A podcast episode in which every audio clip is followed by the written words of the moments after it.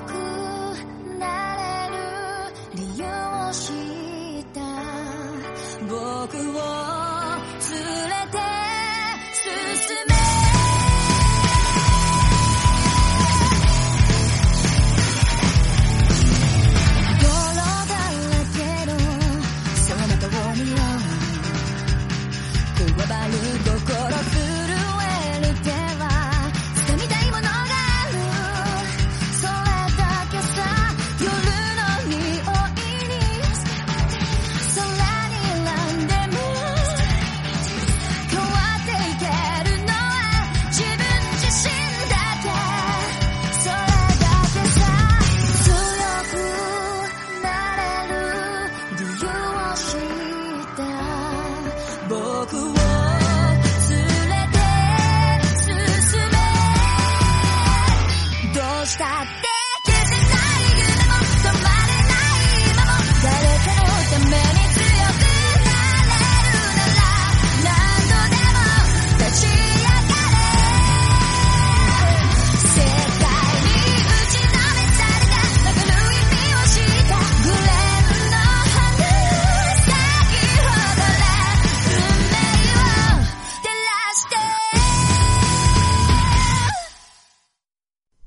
Volvemos otra vez a hablar de Demon Slayer.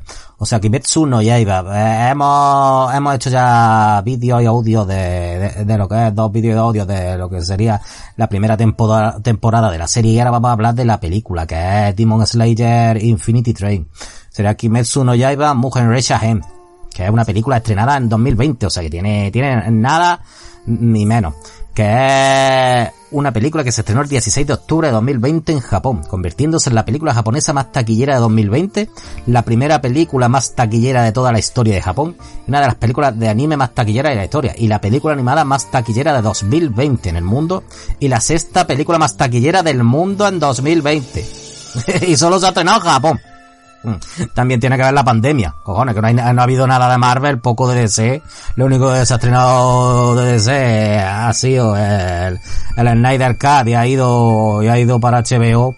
O sea, que, ahí se entiende esto de la sexta película más taquillera del mundo de 2020, porque en Japón, por lo visto, no tienen problemas muchos ya con el coronavirus, y ha ido todo Dios a ver la película allí, al cine.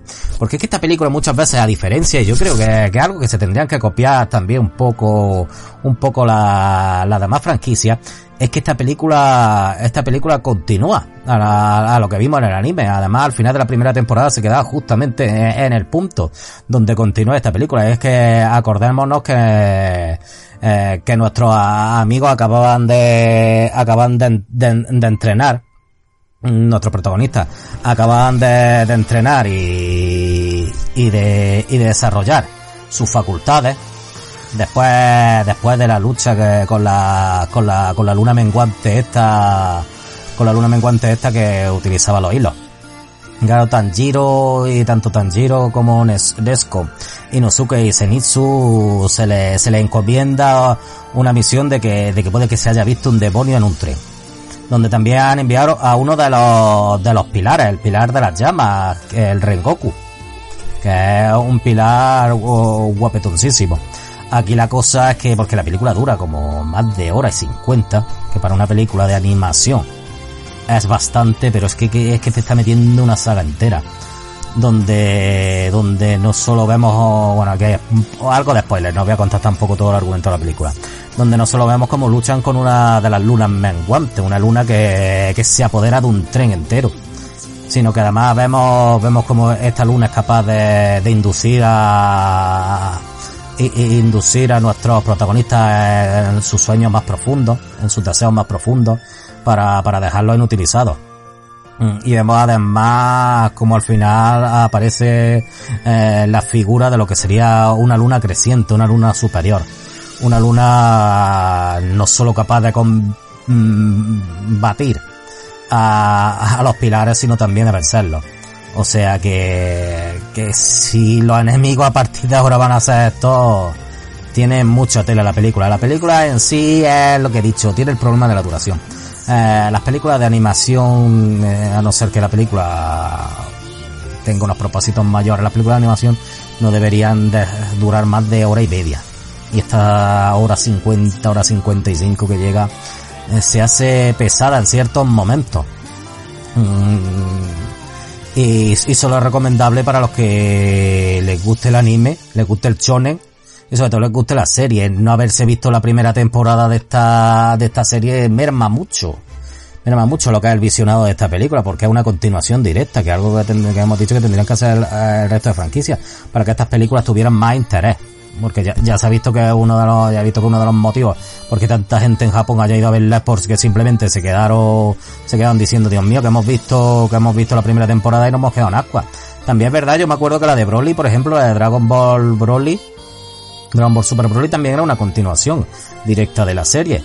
Se supone que la de One Piece también, lo que pasa es que hay que hacer malabares para la de One Piece insertarlas dentro de la trama, aunque más o menos se puede.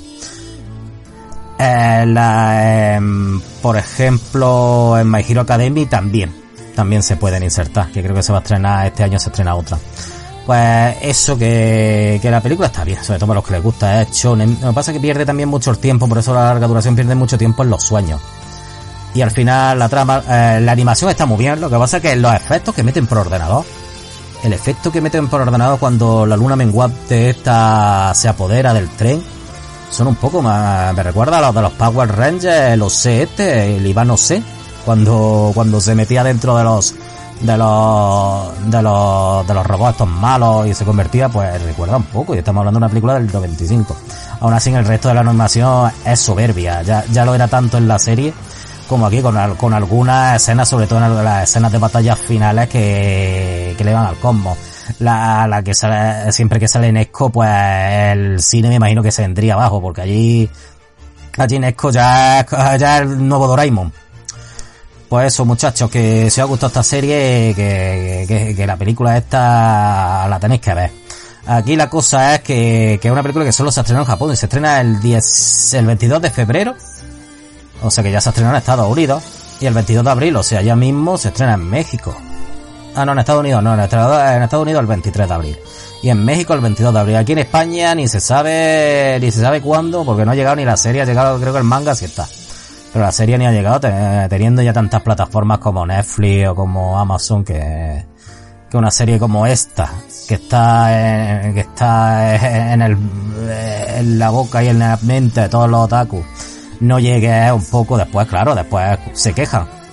Es que todo el mundo las ve piratas, pero claro, es que es normal que si esta película ahora llega en 2022 a los cines, pues que eh, a los que de verdad les interesa este anime y más siendo una continuación directa de la primera temporada, lo más normal es que ya la hayan visto.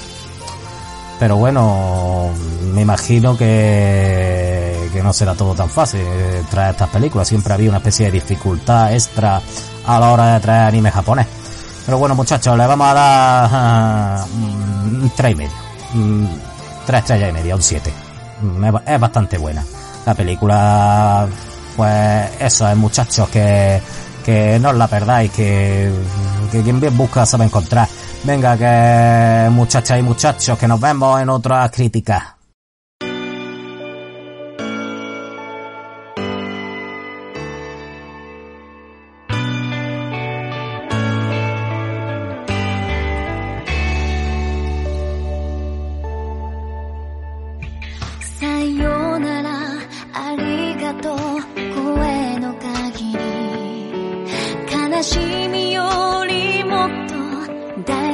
なこと。